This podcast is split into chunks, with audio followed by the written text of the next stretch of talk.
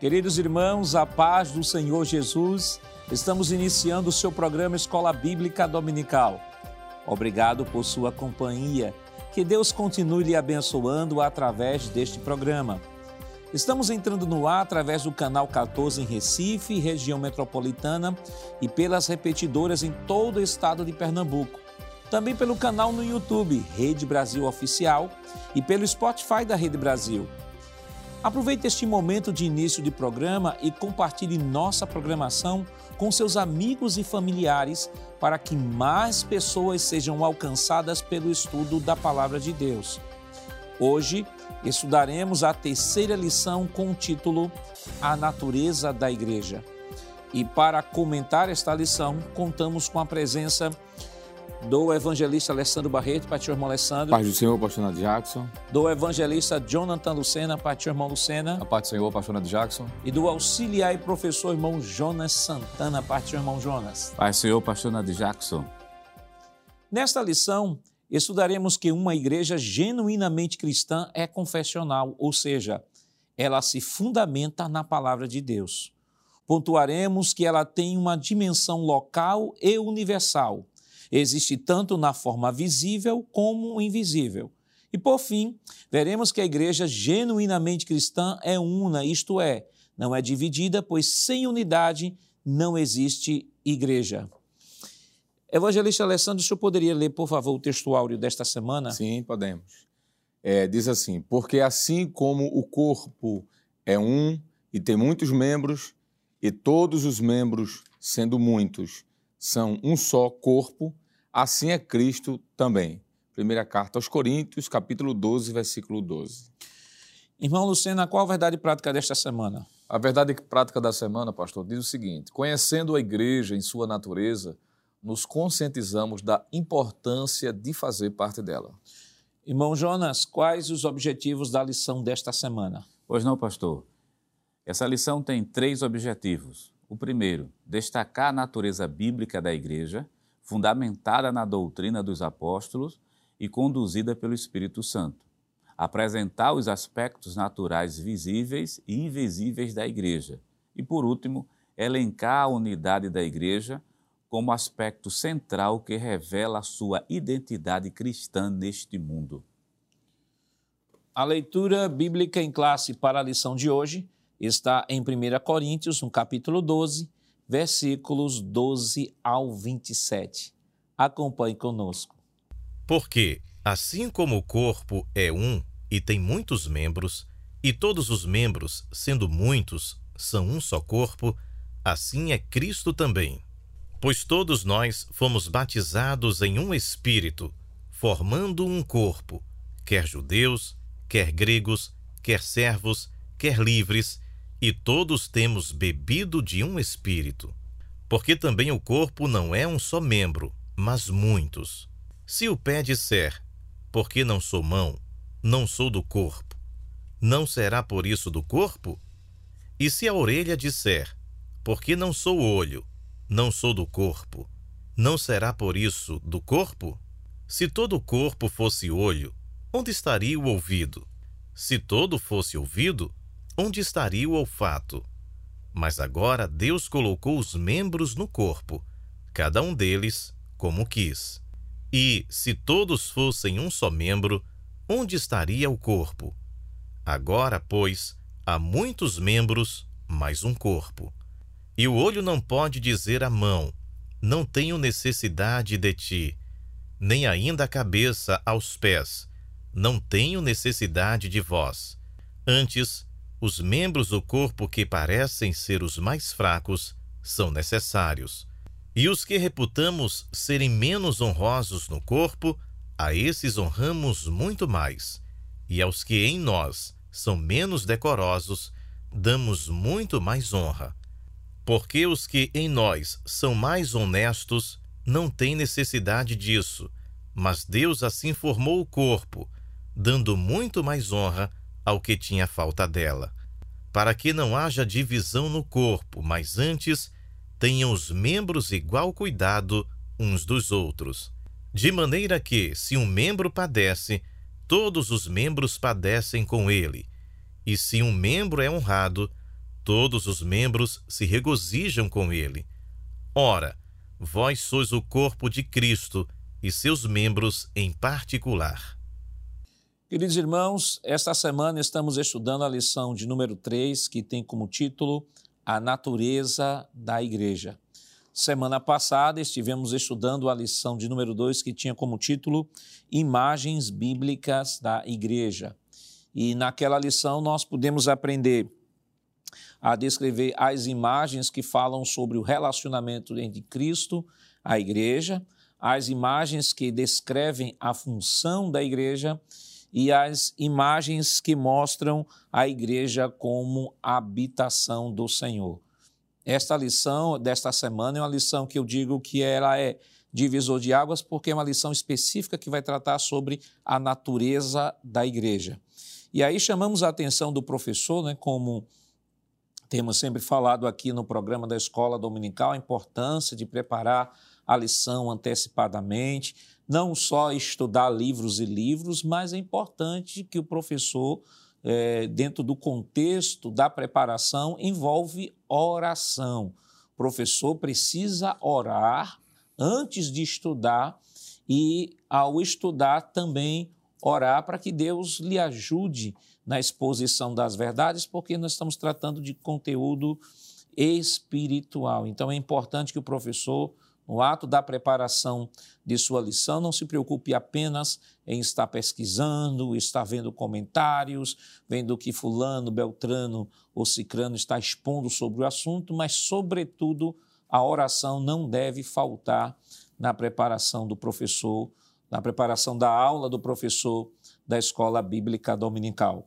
Essa lição ela é importante porque ela vai falar sobre a natureza da igreja e é justamente algumas pessoas, por não compreenderem a natureza da igreja, é, acabam, a partir disso, criando diversas, uh, diversas doutrinas errôneas sobre a igreja, sobre a sua função, sobre a sua natureza. E esta lição, como já falamos no programa passado, é uma lição bem discipuladora, é uma lição que está tratando de doutrina e como está se tratando de doutrina é uma lição que nos é muito cara. Então é importante que o professor se prepare e tenha segurança para expor esta lição. E por falar em preparação, né, como sempre temos feito aqui no programa, nós queremos apresentar aqui o livro do pastor Josué Gonçalves, O Corpo de Cristo, que é o livro de apoio da lição da Escola Bíblica Dominical. Você pode adquirir este livro nesse endereço que está aparecendo aí em sua tela, Livraria Bereia. Você pode entrar aí, acessar e adquirir este livro. Nós temos também a nossa declaração de fé. Este aqui, nós sempre pontuamos que não só o professor de escola dominical, mas todo irmão da igreja precisa ter essa declaração de fé, que é aquilo que nós defendemos ao longo da história da Assembleia de Deus no Brasil. E, aliás, nós já comentamos no programa anterior que temos alguns capítulos aqui na declaração de fé que está relacionado a esta lição. Por exemplo, capítulo 9 fala sobre a igreja, capítulo 10 fala sobre o batismo em águas, capítulo capítulo 12, desculpa, batismo em águas, capítulo 11, a ceia do Senhor, capítulo é, 14, sobre a forma de governo, capítulo 16, a igreja e o Estado. Ou seja, só relembrando, capítulo 11, capítulo 12, capítulo 13, capítulo 14 e capítulo 16 são capítulos que tratam especificamente sobre o assunto que nós estamos tratando nesse trimestre. Temos também a sistemática de Stanley Orton, também que você pode adquirir essa sistemática a partir desta, desse endereço eletrônico aí na livraria Bereia. E temos também aqui o livro de nosso pastor presidente, pastor Ailton José Alves, uma trilogia da igreja em Cantares de Salomão, uma exposição bíblica da igreja como jardim fechado, Manancial Fechado e Fonte Selada. Isso é um livraço, você não pode deixar de adquirir este livro, né? principalmente esse livro Cantares de Salomão, é tão deturpado, são tantas elaborações hermenêuticas que têm sido trabalhadas em cima deste livro e o pastor aqui com maestria, com precisão cirúrgica e exegética, ele traz esta abordagem maravilhosa sobre o livro de Cantares de Salomão dentro de uma perspectiva relacionada ao Novo Testamento, à igreja em especial. Então, você não pode deixar de adquirir este livro, está aqui o endereço aparecendo em sua tela, uma trilogia na igreja, pode ter certeza que você não vai se arrepender de adquirir esta obra. Esta obra é como nós comentamos num outro programa, né? Nós somos suspeitos de falar do nosso próprio pastor, né? O nosso pastor, um homem que é conhecido, né, por sua biblicidade, por sua precisão teológica, por sua ortodoxia e por seu conservadorismo. Então, se você gosta de estudar a palavra, de aprender a palavra, de ler literatura que de fato não se distancia das escrituras, mas ela possui uma biblicidade explícita, está aqui o livro. Está aqui o livro que você não pode deixar de adquirir. Evangelista Alessandro, a natureza da igreja. Eu queria pedir aí a primeira tela, que é a tela que dá um panorama da nossa lição hoje. Nós estamos falando sobre a natureza da igreja e essa lição vai ser trabalhada dentro desses três aspectos: é, dentro da dimensão confessional, dimensão local e universal e a dimensão comunitária. E na abertura do programa nós falamos aqui que esta, esta lição ela é importantíssima dentro desse trimestre, porque a partir daqui é que nós compreenderemos de maneira mais clara todas as lições que irão se desdobrar a partir de então. Porque se eu entendo a natureza, o germe lá, a natureza, da igreja, fica mais fácil de compreender as demais coisas. Se eu compreendo equivocadamente a, a natureza da igreja, consequentemente, tudo aquilo que está estabelecido ou que está ligado à igreja enquanto doutrina vai sofrer também alterações. Então, essa lição, entre tantas lições, é uma lição que o professor ele precisa trabalhar sobretudo né, com fundamentação bíblica, para que isso fique bem claro para os seus alunos qual é de fato a natureza dessa igreja e dentro dessa, e dentro dessa sistematização que o pastor José Gonçalves trabalhou, né, que é a dimensão confessional, local e universal e a dimensão comunitária. Perfeito, pastor. É, eu acredito que para iniciarmos seria interessante a gente trazer a definição, pastor, da palavra natureza já que o título da lição é isto, falar sobre a natureza da igreja. E o dicionarista Antônio Wise, ele diz que o termo natureza significa uma combinação específica de qualidades originais de alguma coisa. Ele continua, é, é, combinação constitucionais nativas de um indivíduo ou de um objeto é o caráter inato daquilo que compõe algo ou a substância de um ser ou de uma instituição. Então, o que a gente vai estudar nesta lição é justamente isso: falar sobre a natureza física da igreja, falar sobre a natureza espiritual da igreja, falar sobre o aspecto local, sobre o aspecto universal, falar a igreja como instituição, mas também como organismo, são coisas diferentes, pastor. Então, eu penso que, de forma introdutória, é interessante já pontuar, inclusive, algumas coisas que estudamos na lição passada. Já abriu portas, digamos assim, para que a gente pudesse, nessa lição, ter uma plataforma para começar o nosso diálogo, pastor. Por isso que eu iniciei pela definição da palavra natureza, porque, como fala da qualidade de alguma coisa, nós vamos estudar as qualidades dessa instituição chamada eclesia, do, do grego, que no português é igreja. E é interessante, evangelista Lucina, porque como o irmão, como o evangelista Alessandro colocou, é, nesta lição, a lição desta semana, ela está baseada no texto uhum. de 1 Coríntios, capítulo 12, versículos 12 ao 27, que na lição anterior representava ali o subtópico 2 uhum. do tópico 2 da lição que tratava sobre o corpo de Cristo. Então, aqui nessa lição você terá uma, uma abordagem mais ampla daquilo que foi tratado de maneira mais restrita ali na lição anterior. Isso, pastor. É o que o, o evangelista Alessandro, de forma muito acertada, introduziu, trazendo à tona de que o comentário vai, vai partir desse texto, claro, destacando o que é que caracteriza uma igreja verdadeiramente. Isso tanto uma igreja local, no sentido prático, físico, visível, quanto ao aspecto espiritual. É a essência da igreja propriamente dito. E isso é bom, pastor. Essa lição ela vem a calhar porque nós estamos vivendo dias difíceis, não é?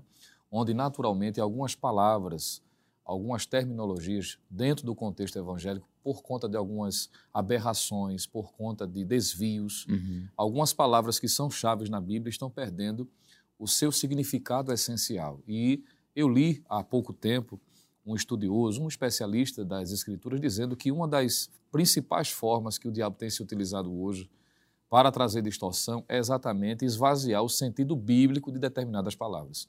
E sabemos, não é? nós não precisamos ir muito longe, quando a gente analisa, a, a, considerando a questão do evangelicalismo brasileiro, percebe-se que quando se diz igreja, para algumas pessoas esse termo tem sido é, compreendido de forma equivocada. Então, esta lição ela vai trazer à tona, resgatar, relacionar, trazer à luz, não é?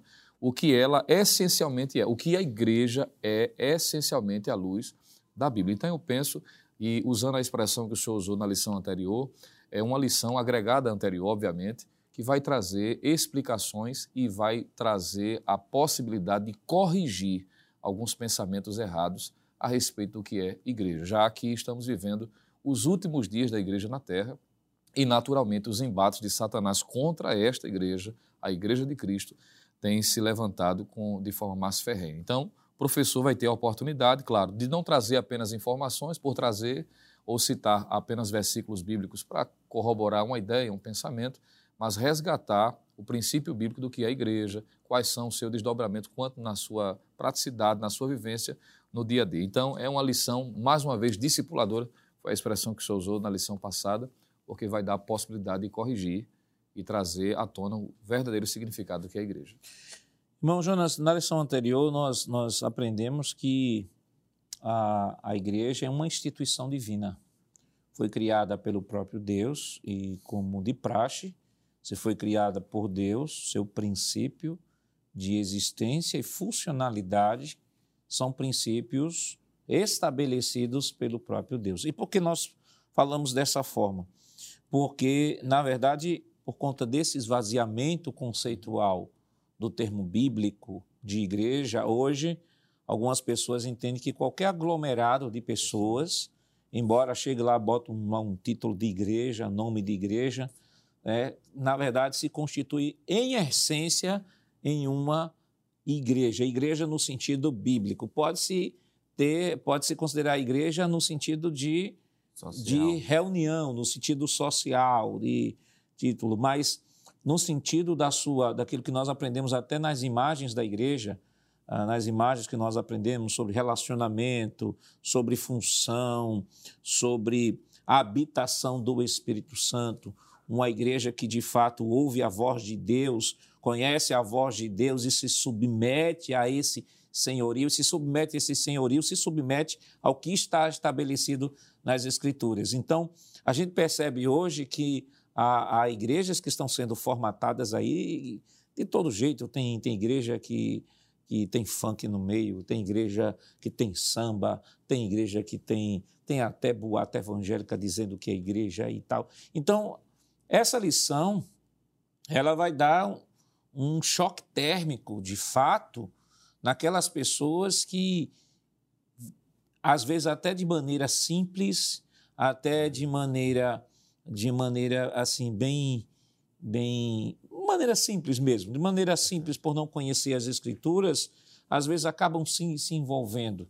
Mas quem de fato conhece a Bíblia percebe que aquilo pode ser tudo, mas menos igreja, porque a igreja ele tem um dono, ela tem um princípio e um princípio que atende à palavra e aqueles que compõem, a gente viu na definição de igreja em lições anteriores, de que é o grupo de pessoas regeneradas, ou seja, aquele que abriu mão da sua antiga vida para viver agora uma nova vida em Cristo Jesus, ou seja, uma igreja que vive uma vida de constante renúncia e obediência à palavra de Deus. Eu faço coro aqui, pastor, a, fala aqui dos, dos evangelistas, porque quando se fala de natureza da igreja, para colaborar com o que o senhor está dizendo, é uma lição de caráter tão importante, porque a gente vai ver os elementos constituintes da essência da igreja. É uma coisa que se você tirar, deixa de ser igreja.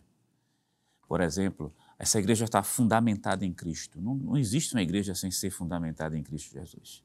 Outra coisa, essa igreja ela tem um caráter comunitário. O autor, José Gonçalves, ele foi muito feliz porque ele, não, ele usa a palavra dimensão confessional, quer dizer, o corpo de Cristo, na sua totalidade, ela é confessional. Ela vai confessar o quê?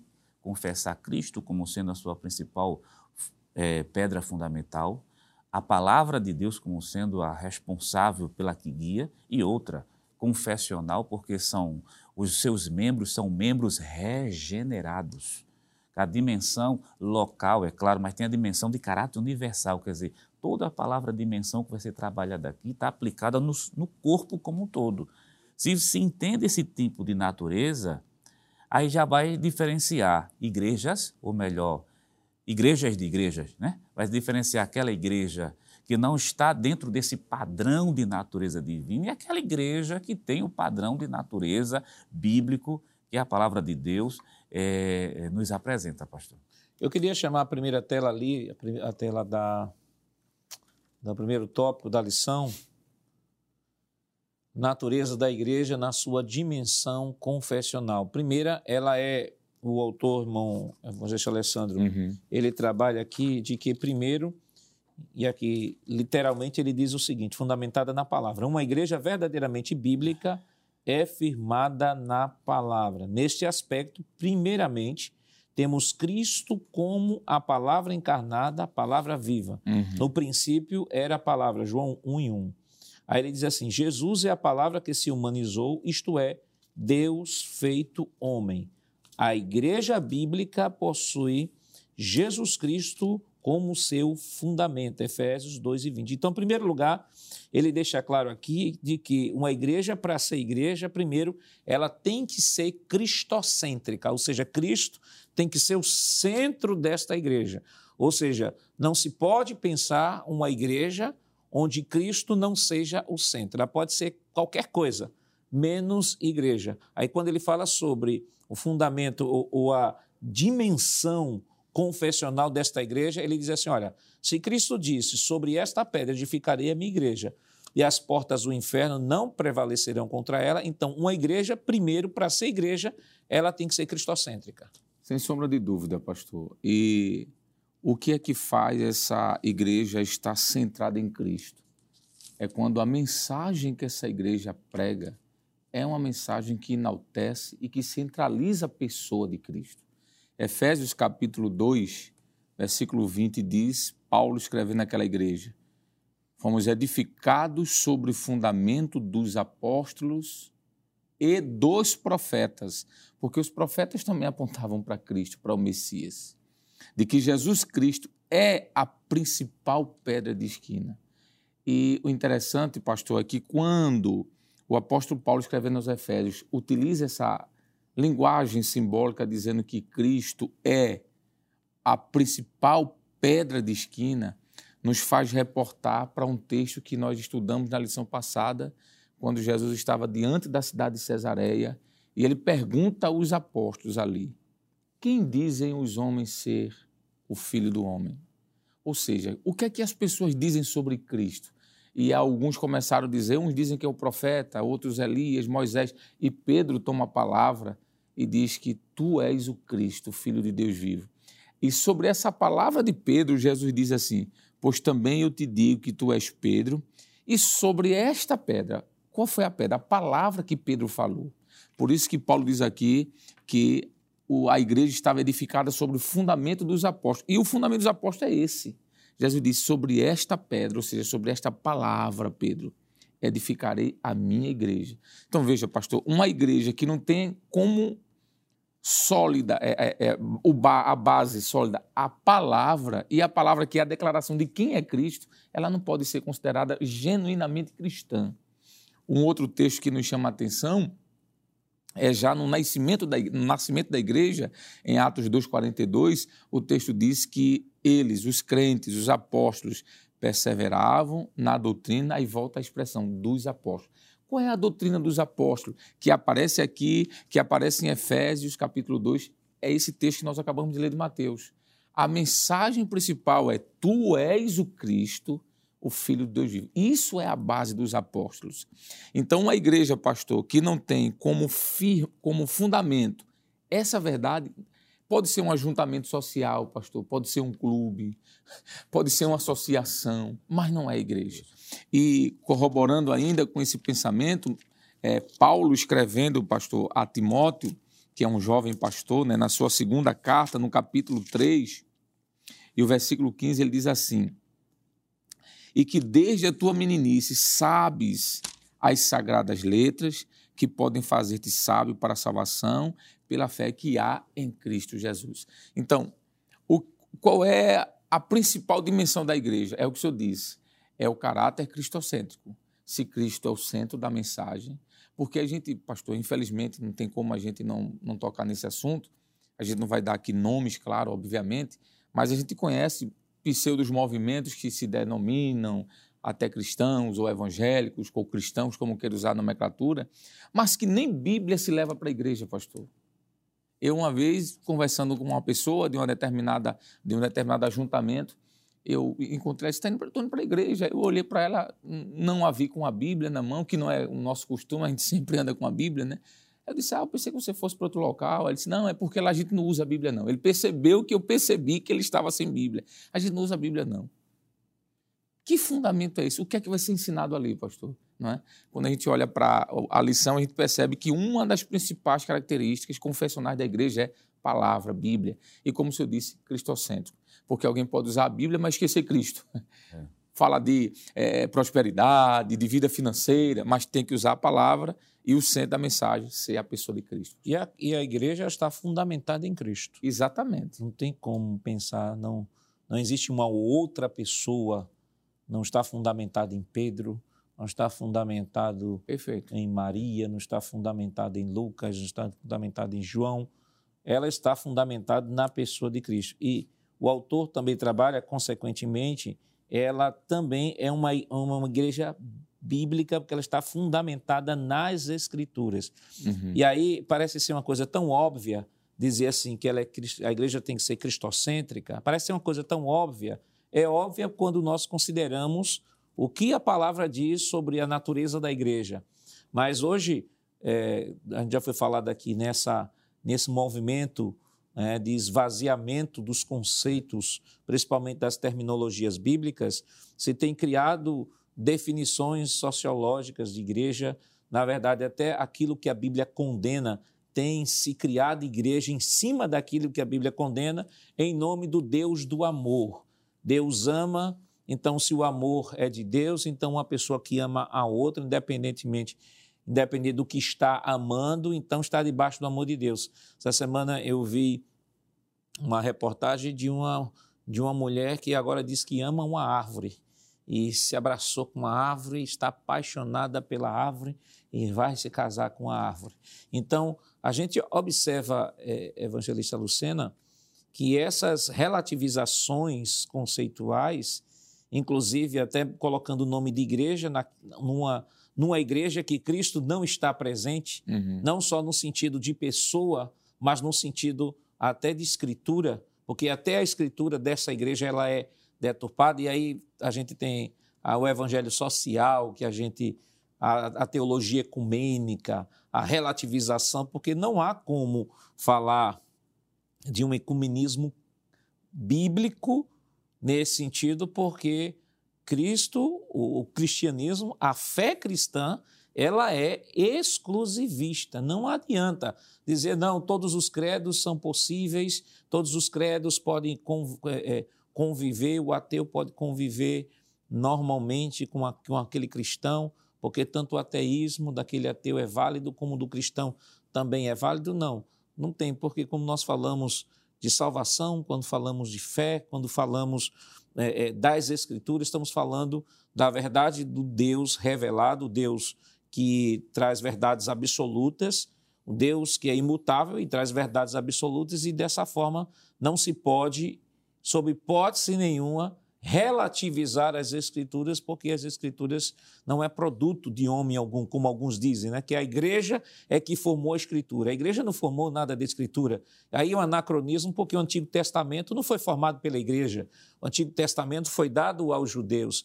Então, a Bíblia, ela é sim a fonte autoritativa é ela que define família, é ela que define igreja, é ela que define os valores. Ainda que o homem pegue a Bíblia, livro escrito, e tente reescrever, mas nada disso anula ao princípio, o princípio do Deus imutável que estabeleceu as suas verdades, não só na Escritura, mas na própria natureza humana. Exato, pastor. E enquanto o senhor falava, e, falava, e principalmente essa questão do relativismo, eu me lembrei do que está em João, capítulo de número 6, onde fica muito claro que Jesus, em momento algum, em razão de um ajuntamento ou de uma popularidade, ele abre concessão para que se deixe de se considerar a sua palavra e a sua pessoa como sendo a centralidade não é?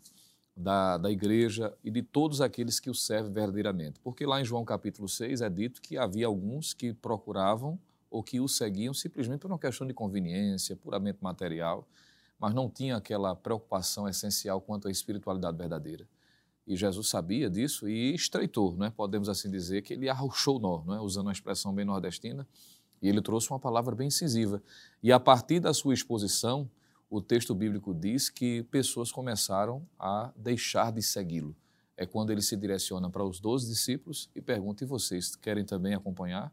E Pedro, é? apesar das suas fragilidades, mas um homem de muita convicção, foi o portador dos demais e disse: Não, para quem iremos nós? Só tu tens as palavras de vida eterna. Deixando muito claro nesse episódio, entre outros que poderiam ser citados, de que relativizar a verdade em prol da popularidade, do ajuntamento puramente social, é algo que vai na contramão das Escrituras, vai na contramão da centralidade da Bíblia, da pessoa de Cristo, e isso foge essencialmente do que verdadeiramente é uma igreja.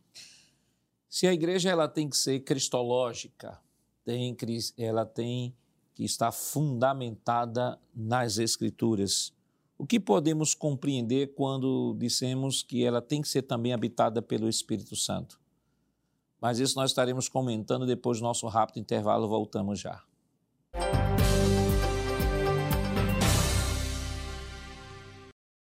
Queridos irmãos, estamos de volta em seu programa Escola Bíblica Dominical esta semana, estudando a terceira lição que tem como título A Natureza da Igreja.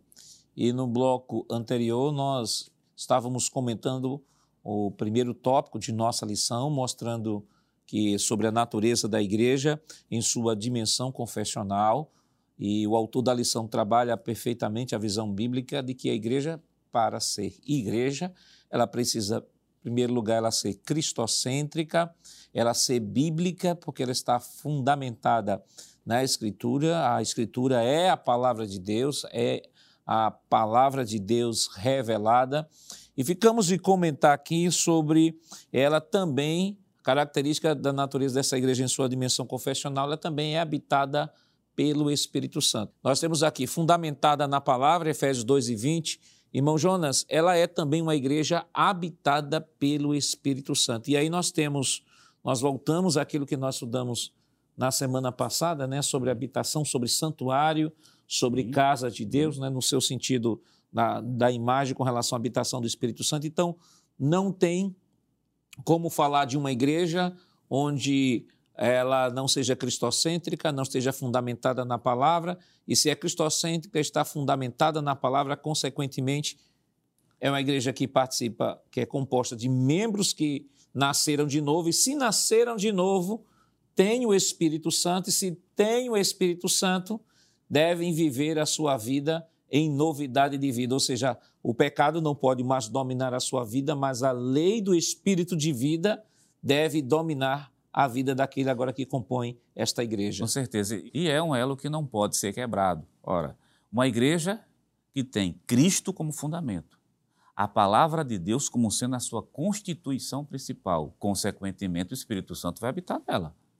Não tem como o Espírito Santo de Deus habitar em uma igreja onde Cristo não é o fundamento. É impossível que o Espírito Santo de Deus habite em uma igreja onde a palavra de Deus não é nem mencionada. Muitas vezes há locais, é, alguns ajuntamentos que substituíram literalmente a palavra de Deus por livros. Lembro de um, um ajuntamento desse, que um dos participantes disse: olha, nós no nosso culto de doutrina hoje vai ser o livro do desse professor fulano de tal. E a Bíblia? Disse, não, faz tempo que a gente não usa mais as escrituras sagradas. Quer dizer, é uma coisa que vem preocupando, são tempos difíceis que a igreja está vivendo. Uhum. Então, voltando lá ao assunto, para o Espírito Santo estar numa igreja, ela precisa ter, estar fundamentada na palavra, fundamentada em Cristo. Outra, a questão do Espírito Santo, ela reside em pessoas regeneradas. Quer dizer, não é simplesmente uma decisão de caráter social para melhorar a minha, a minha visualização da sociedade, não.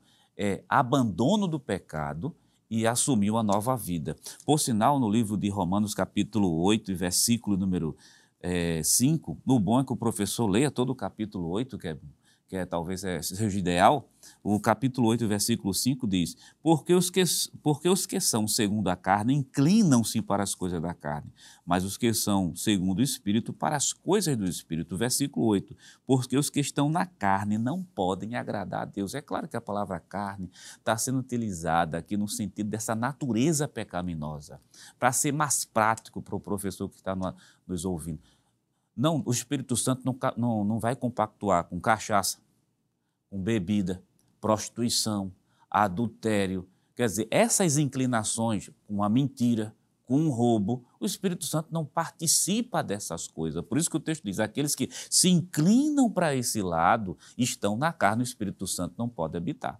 Então, o professor ele tem que dar ênfase que para o Espírito Santo habitar nessa igreja, fundamento Cristo e a palavra de Deus vivida na sua inteireza, porque eu faço aqui o, o resgate, me apoio aqui na fala do evangelista Alessandro, porque há igrejas que pegam somente alguns textos bíblicos, né? É a velha caixinha de promessa, né? Alguns textos, esses textos a gente trabalha, mas se esquece, por exemplo, daqueles versículos que fala de esquece não, né?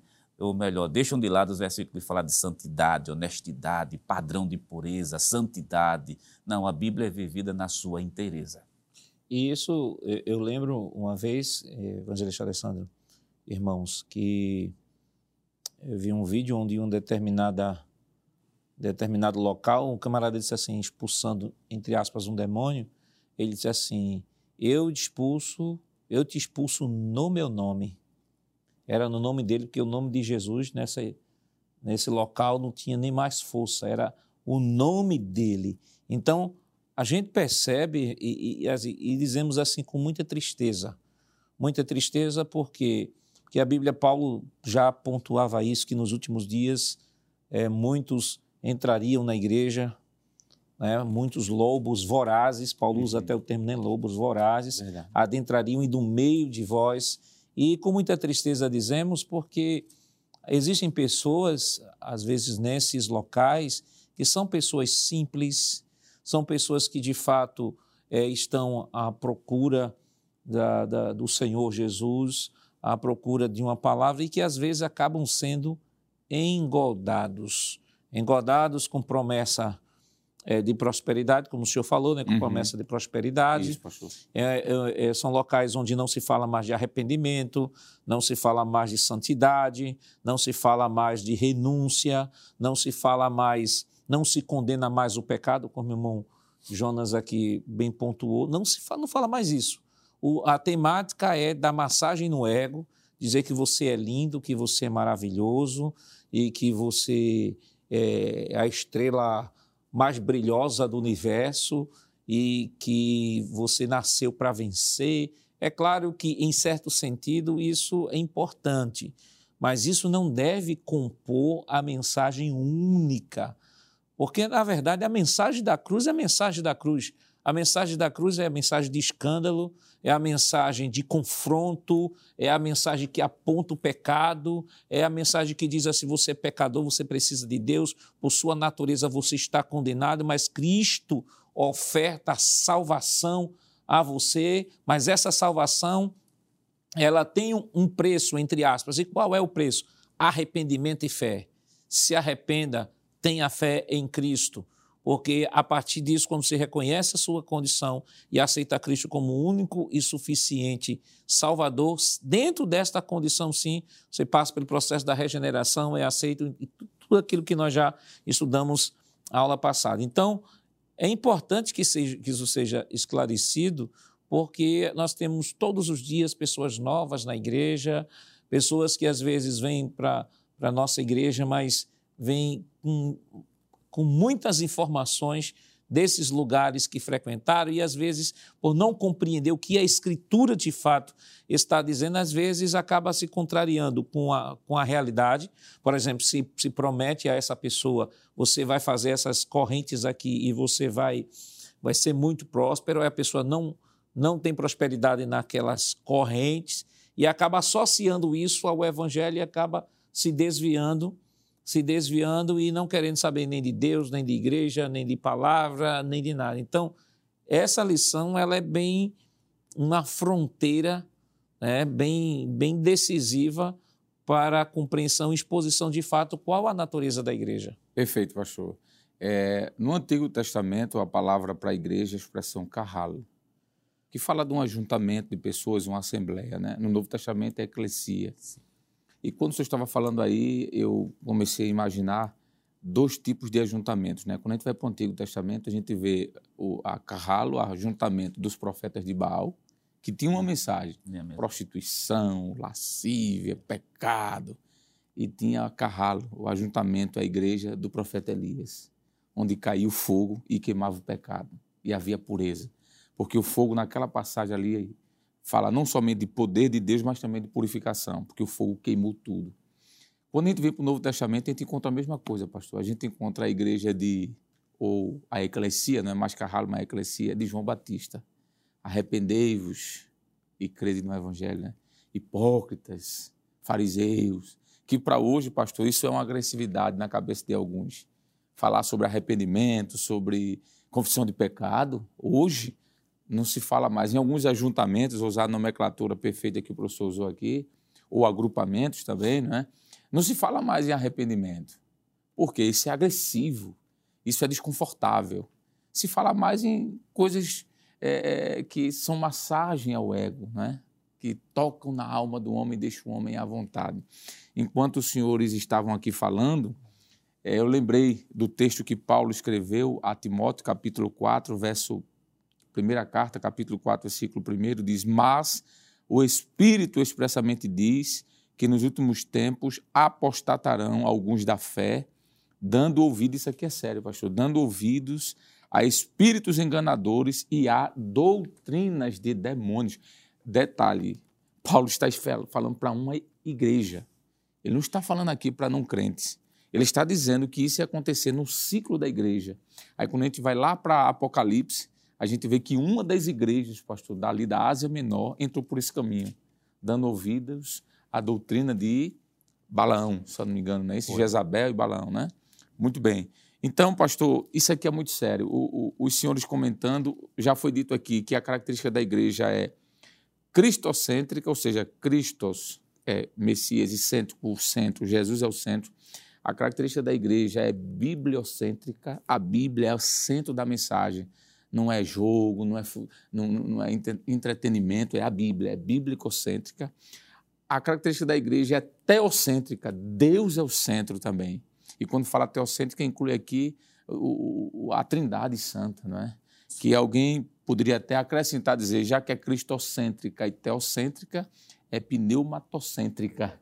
O Espírito Santo também está no, no meio. Eu achei muito bonito quando o professor Jonas nos lembrou de que o Espírito Santo não habita em qualquer lugar, pastor. Eu sei que as pessoas às vezes não gostam de ouvir, mas com muito cuidado, respeitando aqui a devida vênia, a gente precisa dizer de que existem ajuntamentos que pode ser qualquer coisa, pastor, menos igreja. Porque onde não há a mensagem da palavra, onde não há arrependimento, onde não há espaço para o Espírito Santo, Jesus disse: Vocês receberão o Espírito que o mundo não pode receber. Então não pode, de fato não pode. Então a gente acredita, pastor, que essa lição chegou em boa hora, porque vai vacinar os que estão prestes a serem contaminados e vai trazer vitamina para, que estão, para, para os que estão vacinados. Né?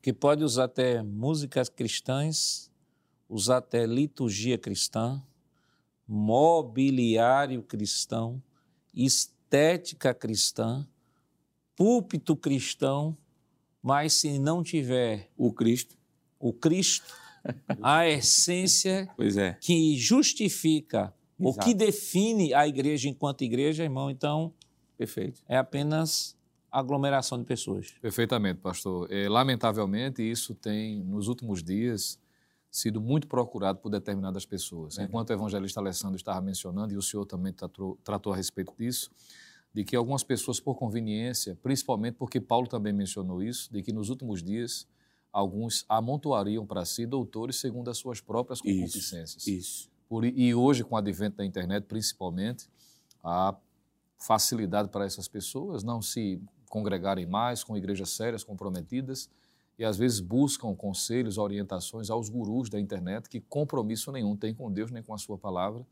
E infelizmente há pessoas que enveredam a passos largos para esse tipo de uhum. comportamento. E principalmente com o que diz respeito à mensagem que contraria a realidade pecaminosa. O senhor estava falando sobre essa realidade e eu me lembrei, ouvindo um certo ensinador, de que existe uma igreja nos Estados Unidos hoje que é uma das que mais cresce, em que o seu líder majoritário, aquele que está à frente, disse abertamente em um dos cultos, se é que podemos chamar de culto, dizendo que as pessoas já estão muito sobrecarregadas de palavras negativas, isso dizia ele, a ponto de não ele perder tempo de trazer mensagens que tragam a respeito do pecado, da realidade do pecado. Ou seja, as pessoas estão indo, aí se percebe, e é o questionamento de algumas pessoas, por que é que tanta gente flui para ouvir essas pessoas? Ora, é porque está sendo falado aquilo que massageia o ego, aquilo que traz um certo conforto, como já foi dito, fugindo da essência da mensagem de Deus, da mensagem de Cristo, da sua palavra, que contraria, que confronta, que diz, por exemplo, a alguém que tem aparência de religiosidade, você tem que nascer de novo, não é? E algumas pessoas, naturalmente, não querem ouvir esse tipo, tipo de mensagem. E a semelhança do que dissemos, conforme está em João 6, dizem, né, dura esse discurso quem pode suportar? Então, prefere procurar alguém que traga um alento, uma palavra que possa massagear, sem necessariamente demonstrar necessidade de compromisso, mas, retomando o tema principal dessa mensagem, desta lição, é que isso foge da essência das características de fato que comprovam que uma igreja é uma igreja. Parece uma redundância, mas é a realidade. Eu, eu, eu lembro um conceito, irmão Jonas, é, de um escritor chamado Strong, quando ele vai falar de igreja, eu achei, acho bonito esse conceito dele. Ele diz assim: que é um conjunto de pessoas que Cristo salvou, nas quais ele habita, as quais e através das quais ele revela a Deus. Eu acho, achei isso, essa definição, essa definição fantástica, porque já aqui no terceiro subtópico vai falar que quem faz parte da igreja anda no Espírito. E aí nós já vamos avançar para o próximo tópico de nossa lição, que é a natureza da igreja nas suas dimensões local e universal. Local e visível. É, aí, claro que teremos uma, uma lição mais à frente que vai falar sobre a igreja, sobre organismo e organização, e aqui nós temos já uma definição já básica, né, como foi o corpo de Cristo, semana passada, e agora nós temos ampliação, também será ampliado um pouco mais à frente. Mas o que é que a gente já pode falar, irmão Jonas, sobre local e visível? Igreja local e visível. Aí o senhor lê, o senhor comenta, por favor. Sim, senhor pastor. Local e visível. Uma igreja local consiste de cristãos que se reúnem de, num determinado lugar. Eles podem ser identificados e contados. Aí tem uma série de versículos bíblicos, Atos dos Apóstolos, capítulo 2, versículo 41, capítulo 4, versículo 4. E assim segue. Frequentemente a palavra igreja é usada para descrever uma congregação local ou assembleia de santos em um determinado lugar geográfico. A igreja de Deus que está em Corinto, aos santificados em Cristo Jesus, chamado para ser santos. Primeiro livro, primeira epístola aos Coríntios, capítulo 1, versículo 2. E se ele não os atender, dizei-o à igreja, e se recusar, ouvi também a igreja, consideram como gentil e publicano, Mateus capítulo 18, versículo 17, e nós temos Romanos capítulo 16, versículo 5. Saudar igualmente a igreja que se reúne na casa deles. Então, essa definição inicialmente é a definição daquilo que seria a igreja local, a igreja invisível, né? o corpo de Cristo, composto por todos os crentes em todas as épocas, em todas as eras, formado justamente por aqueles que são crentes regenerados como é que ela se apresenta na sociedade? Apresenta-se através das igrejas locais. Aí nós temos exemplos, como Paulo está dizendo, a igreja que está em Corinto, a igreja que está em Éfeso, a igreja que está em Roma. E interessante que Romanos capítulo 16, versículo 5 diz assim, a igreja que está na casa deles. Ora, quer dizer, a igreja estava ali naquela casa, pode ter uma igreja também. Então, essa definição que o professor deve deixar claro. Então, a gente poderia dizer que a, a igreja local a igreja local é uma representação física e temporal da igreja universal. Da igreja universal, da igreja visível, da igreja invisível.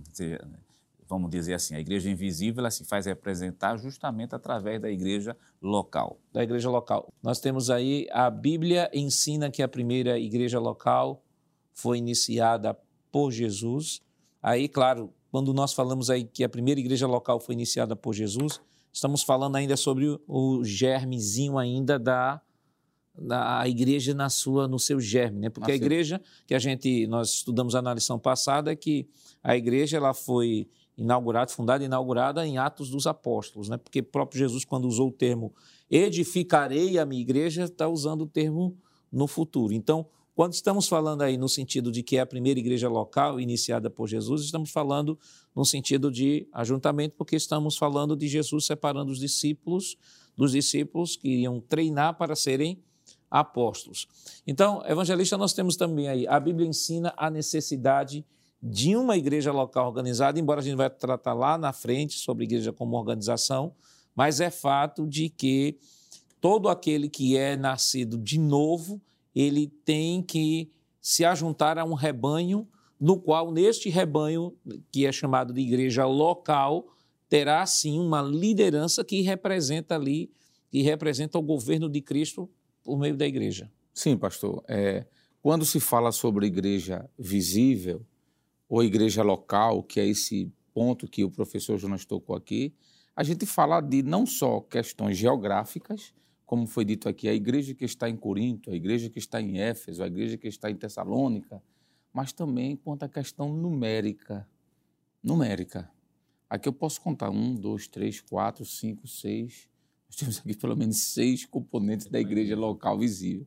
E que essa igreja local que é visível, que é chamado também de igreja palpável, ela tem que ter um líder é necessário ter um líder. E Mas, aí vai para o próximo ponto. Né? Exatamente, né? pastor. Não existe uma igreja visível, uma igreja palpável, uma igreja que é possível numerá-la sem que tenha um líder. Não é possível. O próprio Jesus foi o primeiro líder dessa igreja. Ele é o fundamento da igreja. Mas depois dele teve os apóstolos. Já são doze. Já tem doze crentes que eram líderes da igreja. Quando Paulo estava lá na Arábia, Pedro e Tiago foram lá falar com Paulo. Eles eram, os líderes da igreja. Né? Além de ter uma igreja organizada local, a Bíblia também ensina que ela tem que ter pessoas para administrar. Isso é lógico. E aqui, pastor, é um calo, me permito usar essa expressão popular, né? é um calo no sapato de quem advoga a ideia dos desigrejados. Não precisa de igreja. Você é a igreja de Cristo. Outro lá. Se eu sou a igreja de Cristo, eu não tenho dúvida, eu sou a igreja de Cristo. Mas desde o Antigo Testamento até o Novo, a Bíblia nos apresenta o povo de Deus sendo liderado por alguém. A gente vai ver Moisés liderando o povo, a gente vai ver Moisés, a gente vai ver Abraão, a gente vai ver as doze tribos com doze cabeças, com doze líderes, né? As igrejas, quando Jesus escreve ou melhor, quando Jesus pede para João escrever para as igrejas da Ásia, o Senhor manda escrever para os pastores daquelas igrejas. Manda aos anjos, ao anjo daquela igreja, que ângelos, aliás, a expressão ângelos, né? quer dizer mensageiro. Então, a expressão, quando ele diz anjo da igreja, está se referindo ao pastor. Eu digo isso, pastor, porque as pessoas de fora acham Uhum, talvez isso. que coisa mística, anjo da igreja. Anjo da igreja é o pastor, é o mensageiro. Inclusive, quando o professor falou Igreja Universal, não está se referindo aqui a uma denominação é, que tem esse nome. Universal no sentido de ser do mundo todo, não é? Assim como o nome católico quer dizer universal, é a mesma coisa e não se refere a uma denominação que recebe esse nome. Então, pastor, é preciso que tenha homens. E para concluir, a Bíblia ensina que a igreja recebeu ordenanças. E as principais ordenanças da igreja é pregar o evangelho e batizar em nome do Pai, do Filho e do Espírito Santo. Né? O batismo em águas, consequentemente, levando à ceia do Senhor. É interessante que essa questão, assim, só abrindo para fechar rápido, essa questão dos, dos 100 igrejas, né? Eu lembro que um- uma vez eu, eu, eu li que determinadas pessoas saíram de uma determinada congregação e disse que não, a gente só vai se reunir porque nós não aceitamos liderança eclesiástica porque, e placa de igreja, que Jesus não fundou placa de igreja nenhuma, a igreja de Jesus não tinha placa, a igreja de Jesus, a igreja de Jesus não tinha líder e tal. E, e estas pessoas começaram a se reunir num determinado período em uma cafeteria para tomar um cafezinho, para conversar sobre o evangelho e tal. E daqui a pouco desse cafezinho foi juntando mais pessoas.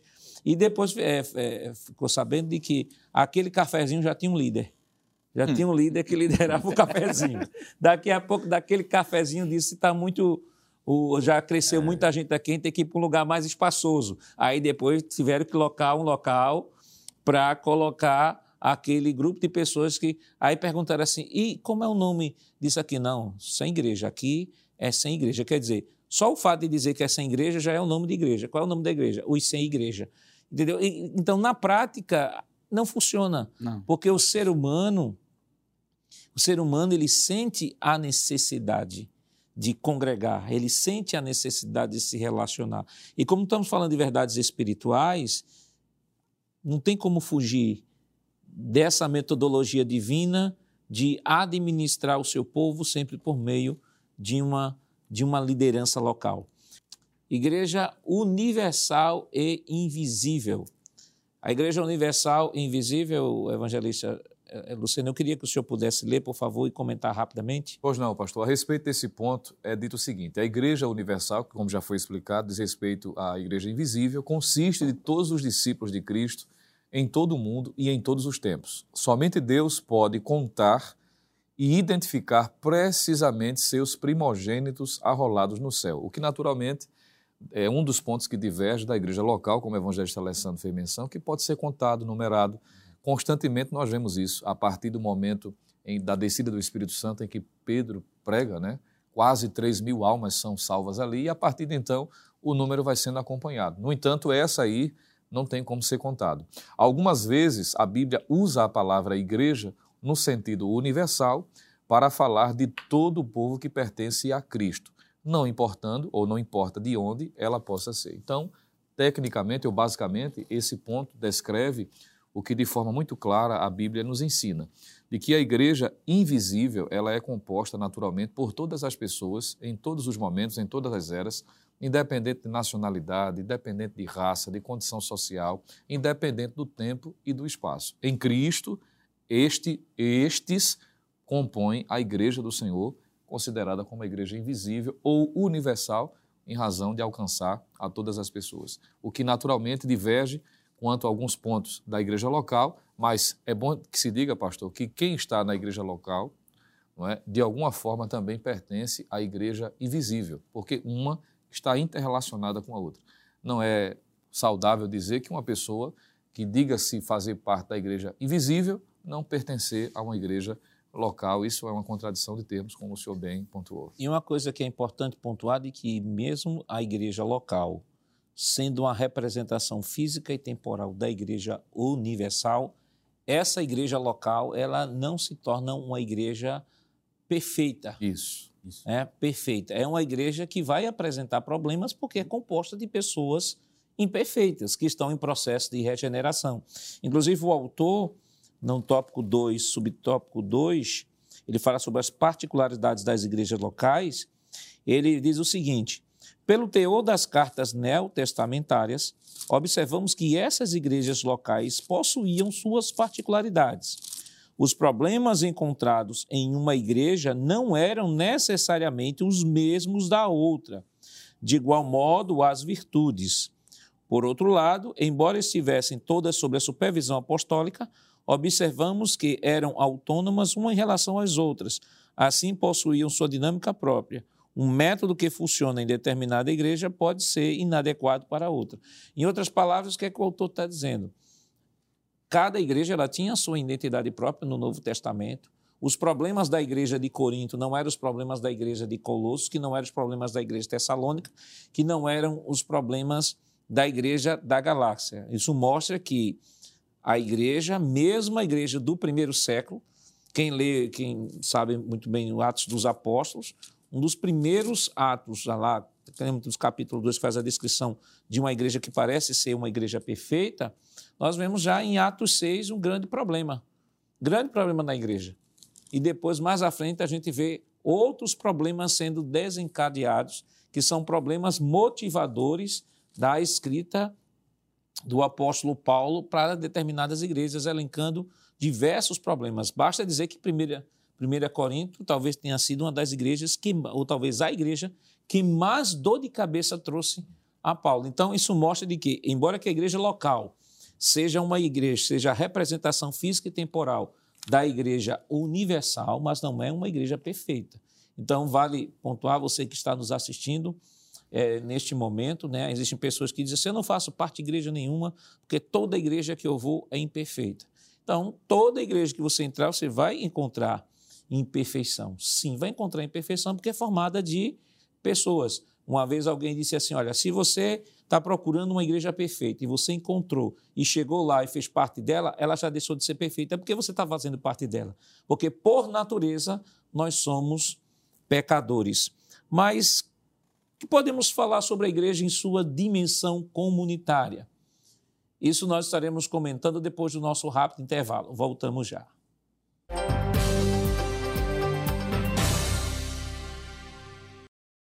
Queridos irmãos, estamos de volta em seu programa Escola Bíblica Dominical para o último bloco. Esta semana estamos estudando a terceira lição que tem como título A Natureza da Igreja. E no bloco anterior nós comentávamos sobre as, a natureza da igreja nas suas dimensões local e universal. E o texto que está baseado a nossa lição desta semana é o texto de 1 Coríntios, capítulo 12, versículos 12 ao 27. E sobre esse texto eu queria até fazer uma consideração rápida. Por exemplo, nós temos aqui a, essa metáfora do corpo de Cristo, que é utilizada pelo apóstolo Paulo, pode-se dizer assim que é uma das metáforas mais, mais profundas que são utilizadas, aplicadas à igreja, à dinâmica da igreja. E é interessante que essa metáfora, ela é aplicada em, ela, ela é aplicada em, em, em um duplo sentido. Né? Nós temos aqui pelo menos duas metáforas diferentes é, se referindo ao corpo. Por exemplo, em 1 Coríntios capítulo 12, o apóstolo Paulo ele diz que nós somos corpo de Cristo, mas é interessante que neste corpo, em 1 Coríntios capítulo 12, ele aponta a igreja como um corpo no seu um todo, no seu todo. Por exemplo, é, 1 Coríntios capítulo 12, versículo 15, ele diz o seguinte: Se o teu pé disser, porque não sou mão, não sou do corpo, não será por isso do corpo? Se a orelha disser, porque não sou olho, não sou do corpo, não será por isso do corpo? Aí alguém diz assim, mas pastor, aí está falando de olho, está falando de orelha, mas a Bíblia não diz que Cristo é a cabeça? E como é que pode estar tá olho aí e a orelha? Observe que aqui é justamente o que eu estou comentando com os irmãos. Você tem o corpo de Cristo, a primeira metáfora sendo utilizada como a, a, igreja como um todo, o corpo como um todo, como sendo e a igreja, e nessa metáfora Cristo está fora e ele é o Senhor deste corpo, mas ele aqui não é especificamente a cabeça, porque o próprio texto bíblico ele continua dizendo: E se o teu olho, versículo 17, e se, e se todo o teu corpo fosse olho, onde estaria o ouvido? Se todo fosse ouvido, onde estaria o olfato? Mas agora Deus colocou os membros no corpo cada um deles como quis. E se todos fossem um só membro, onde estaria o corpo? Aí ele diz assim: Agora, pois, há muitos membros, mais um corpo. E versículo 21. E o olho não pode dizer à mão, não tenho necessidade de ti. Observe ainda o versículo 21. Nem ainda a cabeça aos pés, não tenho necessidade de vós. Então, observe que nessa metáfora aqui, Cristo não, é, não se apresenta aqui como cabeça, mas a igreja como um todo é o corpo, e a cabeça aqui, veja que ele está colocando como membro do corpo. A cabeça não pode dizer o pé não tem necessidade de ti. Então, ele não pode dizer que a cabeça aqui é Cristo, porque Cristo não diria isso. Entendeu? Então, estamos vendo aqui que a, a, a metáfora aqui diz respeito a todo o corpo. Mas aí nós temos também a metáfora onde se coloca Cristo como o cabeça da igreja, que nós podemos ver isso em Efésios, no capítulo 1, versículos 22 e 23, capítulo 4, versículos 15 e 16, Colossenses, capítulo 2, versículo 9, que Cristo é a cabeça e a igreja é o restante de seu corpo. Então, nós temos aí a metáfora, duas metáforas com relação à dinâmica do corpo. Primeira metáfora, 1 Coríntios 12. Todo o corpo ali representa a igreja como um todo. E nessa segunda metáfora, Cristo é a cabeça deste corpo e este corpo é governado por Cristo. E aí nós vamos, evangelista, para o último tópico da nossa lição, a igreja na sua dimensão comunitária. A igreja é una, a unidade da igreja e a diversidade na unidade, que tem tudo a ver, por isso que nós fizemos esse esclarecimento, tem tudo a ver com, com os textos que nós aqui citamos, porque essa metáfora do corpo traz, sobretudo, algumas verdades. Uhum. Fala sobre a unidade da igreja, fala sobre a interdependência dos membros, fala sobre, é, é, fala sobre a interdependência, fala sobre a unidade, também fala sobre a diversidade na unidade. Todos são um em Cristo, mas dentro desse corpo há uma diversidade. E essa diversidade é representada na primeira metáfora, 1 Coríntios 12, como olho, como mão, como olfato, como cabeça, como orelha. E essa diversidade, mesmo sendo diversos, mas todos estão comungando para uma só unidade. E aí, unidade, corpo de Cristo, e Cristo é o cabeça de todos. Perfeito, pastor. É, o que o senhor falou tem um grau de profundidade tão grande que, se a gente parar para destrinchar, a gente poderia resumir da seguinte forma: veja bem, como é que eu posso dizer que a igreja é uma, é una, como aparece na lição, mas ao mesmo tempo pode haver diversidade nessa igreja? É simples. Vou tentar resumir aqui o meu pensamento. Vamos pensar estrito senso, numa igreja local pequena. É uma igreja, mas ali tem aquele que prega, ali tem aquele que não prega, mas ensina. Ali tem aquele que nem prega nem ensina, mas evangeliza. Tem aquele que nem prega, nem ensina, nem evangeliza, mas que gosta de tocar instrumentos. Outro que canta. Então, veja, é uma igreja una, mas há diversidades, vou dizer assim, de funcionamento na igreja, pastor. Isso aqui é o primeiro passo, eu diria que é o, o, o estrito senso, né? É aquele local. Vamos aumentar isso para um lato senso, algo maior. Nós temos uma igreja que é pentecostal, essa é a melhor que tem, porque é de fogo. É, eu gosto dessa, né? Glória a é, Jesus. Glória a Jesus. Mas tem gente que não gosta muito do fogo, mas são igrejas genuínas, pastor. Perfeito. São igrejas que o que nós, na teologia, para traduzir para a pessoa que está nos ouvindo, que talvez não conheça termos técnicos, são aquelas igrejas que não são pentecostais. São igrejas chamadas tradicionais e outros termos históricas, históricas né? São igrejas genuínas, são igrejas bíblicas, mas que na diversidade de adoração, pastor, elas preferem não usufruir dos benefícios da graça do Espírito Santo na vida dela. Mas são igrejas. Tem aquelas, pastor, por exemplo, que é, gostam de todos os instrumentos. Eu gosto dessa. Tem bateria, tem teclado, tem violão, mas também tem piano clássico. Mas tem outras que só gostam do piano. Não deixou de ser igreja por isso. Então, em, um, em, um, em uma visão mais ampla, pastor, a igreja é una, todas essas igrejas formam o corpo de Cristo, mas entre si tem diversidade. Eu não estou falando aqui de doutrina e de teologia. Perfeito. Onde entra a teologia e entra heresia. Eu não vou dizer nem teologia, pastor, que teologia a gente pode divergir. divergir. Eu gostei de uma vez, inclusive eu peguei sua fala, o senhor nem sabe disso, mas eu cito muito o senhor em sala de aula quando eu digo que a gente falando sobre o batismo com o Espírito Santo, o senhor disse, olha, irmão, a igreja que não crê e a igreja que crê. É como se tivesse todas dentro de um avião indo para o mesmo lugar. As que crê fica na primeira classe recebendo os benefícios da viagem, as que não crê fica lá atrás. então isso é teologia, eu não vou nem entrar em teologia, pastor, mas questões culticas, por exemplo, tem igreja que gosta de bater palmas, outras que não. São igrejas, é uma igreja só, mas há uma diversidade. Desde que não quebra um pilar central do cristianismo, que é a palavra, não tem problema algum. Então eu acho que isso aqui é de uma profundidade, pastor. É, é, essa lição aqui, ela, ela, ela vem com uma amplitude tão grande. Por quê? Eu quero concluir minha fala, pastor. Porque isso quebra o paradigma na cabeça de alguns, por exemplo, é, do, da, da superioridade denominacional. Não, porque a minha denominação é melhor do que a sua. Porque a minha faz isso e isso. Opa, peraí. Mas a dele é uma denominação genuinamente bíblica, tem costumes diferentes da minha? Tem. Então, só muda o costume. Se é bíblica e ela não abre mão para tudo aquilo que a gente falou aqui, cristocêntrica, bibliocêntrica, teocêntrica, seja lá o que for, é a mesma igreja, é o corpo de Cristo, não é? Só que com reações diferentes no meio da comunidade. Então, por isso que eu acho que essa lição chegou em boa hora e eu penso que esse ponto aqui, pastor, é um dos mais importantes do meu ponto de vista. E, irmão Lucena, quando falamos sobre a diversidade, diversidade na unidade, aí vamos sair do, do geral para o particular.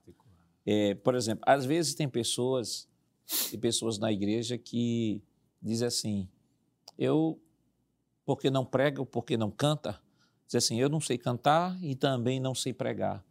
Então, eu acho que Deus não me deu nenhum dom, não me deu nenhuma vocação, então, às vezes não se envolve, porque não se sente vocacionado não se sente vocacionado para realizar alguma coisa.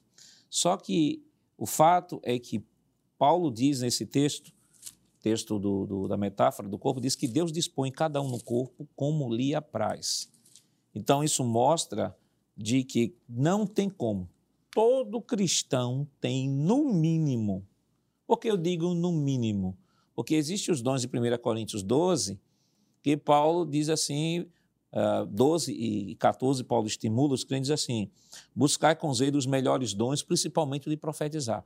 Então, no mínimo, o cristão tem um dom.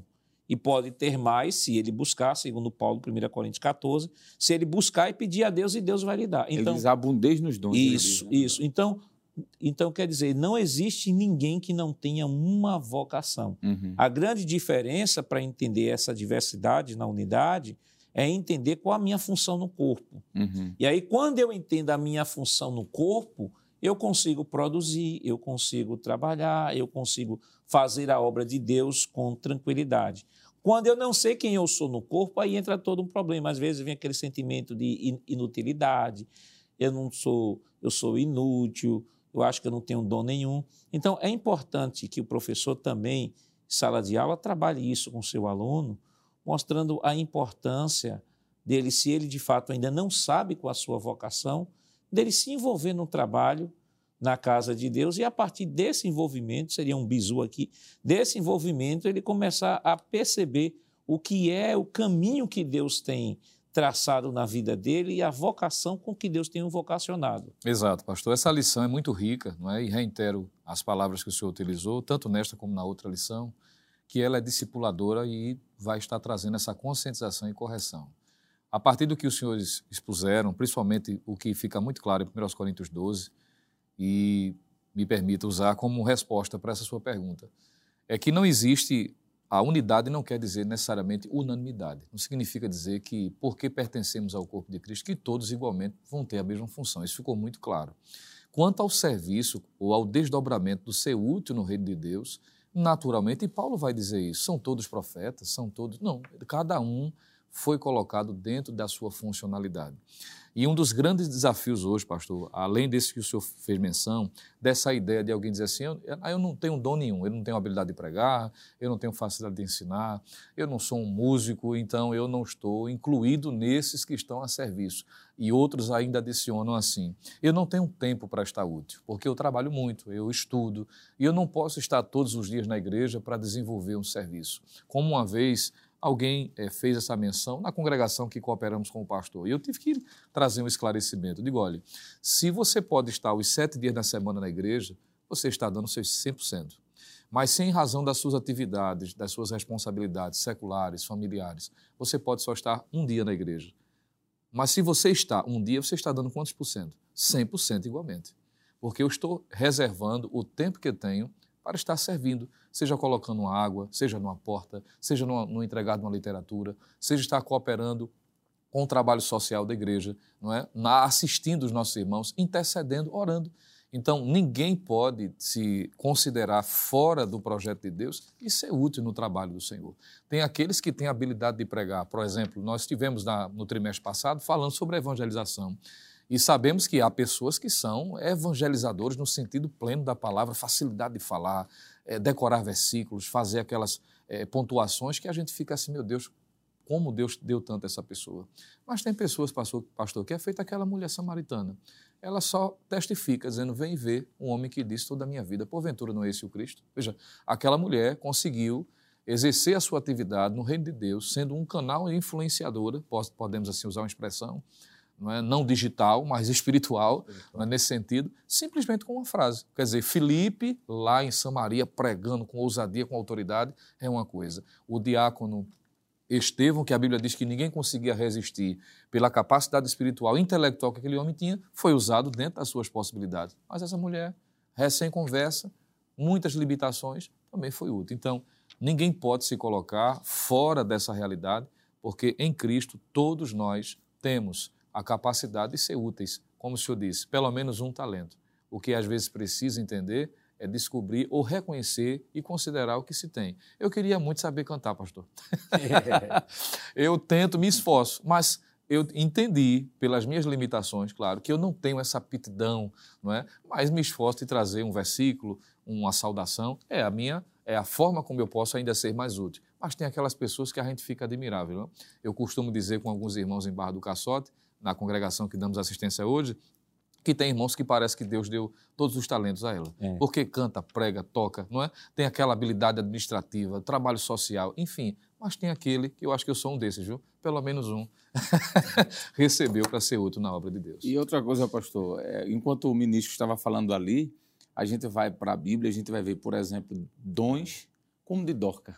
Costurar. Costurar. Uma pessoa que vai ali, coloca uma cortina na igreja e costura, isso é um tipo de dom, de talento. Né? A gente vai para o Antigo Testamento, Bezaliel lá para desenhar, fazer artes para fazer a construção do tabernáculo. E o senhor tocou num assunto aí que eu ia até acrescentar, é que, por exemplo, quando nós falamos de função no corpo, é, não estamos falando de cargo na igreja. Isso. Né? Exato. Há cargos na igreja que são que são cargos que estão estabelecidos na estrutura que revelam funções que Deus deu à pessoa e aquela função na estrutura na estrutura eclesiástica ela se consolida em um, em um cargo. Agora existem vocações, por exemplo, a vocação que o senhor falou aí de Dorcas. Existem pessoas, por exemplo, são vocacionadas para a área das ciências biológicas. É, eu vi uma vez uma pessoa que disse assim: é, pastor, olha, eu sou médico. Eu, eu não me vejo, pastor, ele disse assim, eu não me vejo como um diácono, eu não me vejo como um presbítero, eu não me vejo como um pregador, eu não me vejo nada. Aí, às vezes, eu penso que eu sou que eu sou inútil no reino de Deus. Eu disse, de forma alguma. O Senhor, Deus vocacionou para a sua área de medicina. Eu disse, por exemplo, Lucas, você não vê Lucas sendo identificado como diácono, como presbítero, como pastor, Paulo faz questão de apresentá-lo como médico amado. Então, então a função também, a vocação que Deus dá quanto corpo de Cristo, Deus também vocaciona para as diversas áreas da sociedade, na, na, em nossa sociedade, que tem como finalidade também redundar para a glória de Deus. E Paulo diz que tem os dons, pastor, de socorro. De socorro. Alguém que sai da sua casa e vai visitar o outro, isso é um dom. Perfeito. Ele não é pregador, não é cantor, não é nada, mas Paulo diz que existe um dom do Espírito Santo chamado dom de socorro.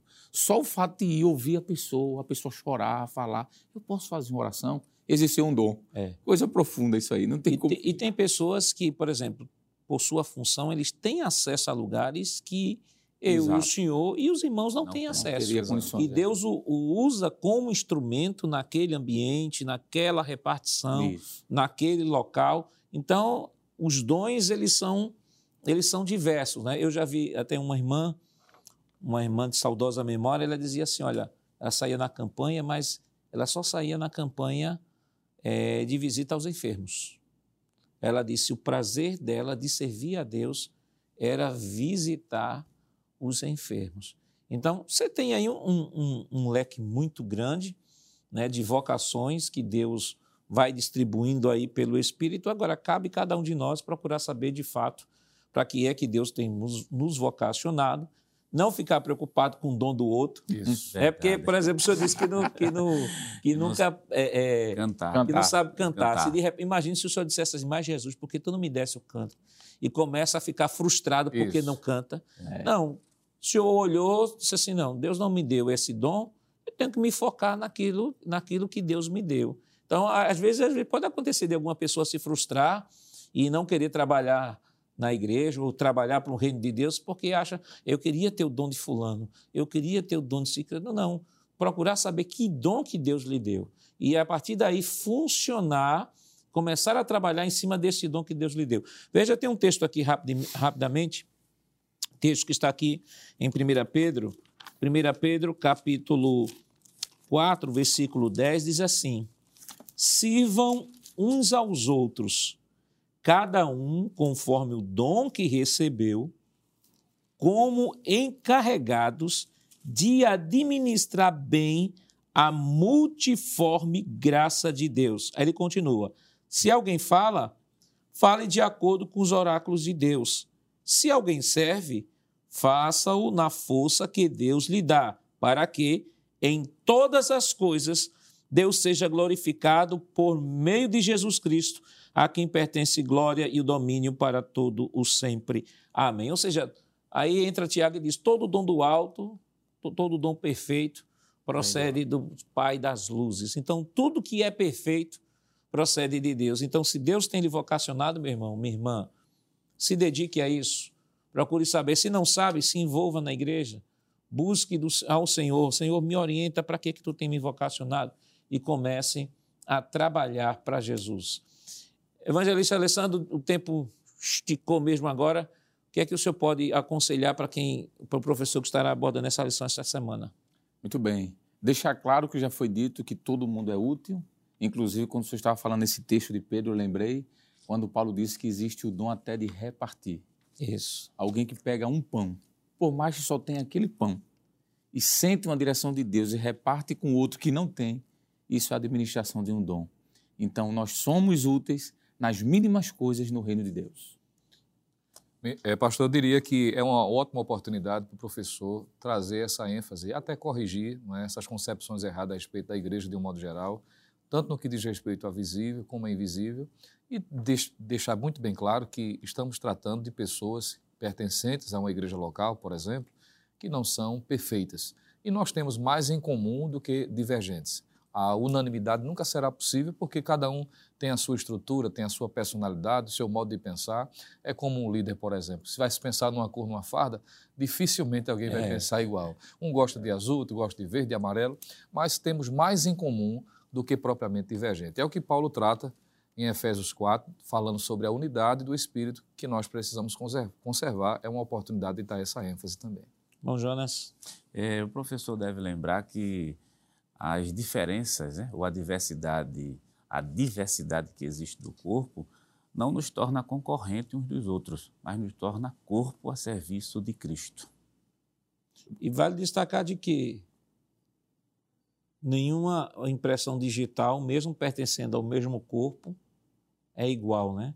Então, essa compreensão, ela deve ser estendida no mundo espiritual e devemos compreender de que Deus conta com cada um de nós para desenvolver o seu trabalho, a sua obra e como igreja levarmos esta mensagem àqueles que precisam ouvir falar do evangelho. Que Deus continue lhe abençoando em nome de Jesus. Chegamos ao final deste programa. Hoje estudamos a terceira lição do trimestre com o tema A Natureza da Igreja. Na próxima semana veremos a quarta lição com o título A Igreja e o Reino de Deus. Não esqueça que o programa Escola Bíblica Dominical vai ao ar na TV toda sexta-feira às 21h30 e no sábado às 16 horas. Também está disponível no formato de podcast no Spotify e em nosso canal no YouTube Rede Brasil Oficial. Se inscreva, ative o sininho e compartilhe nossa programação. Obrigado por sua companhia e até o próximo programa. Que a graça do nosso Senhor Jesus Cristo, o amor de Deus, nosso Pai, a comunhão do Santo Espírito Santo estejam com todos hoje para todo sempre. Amém.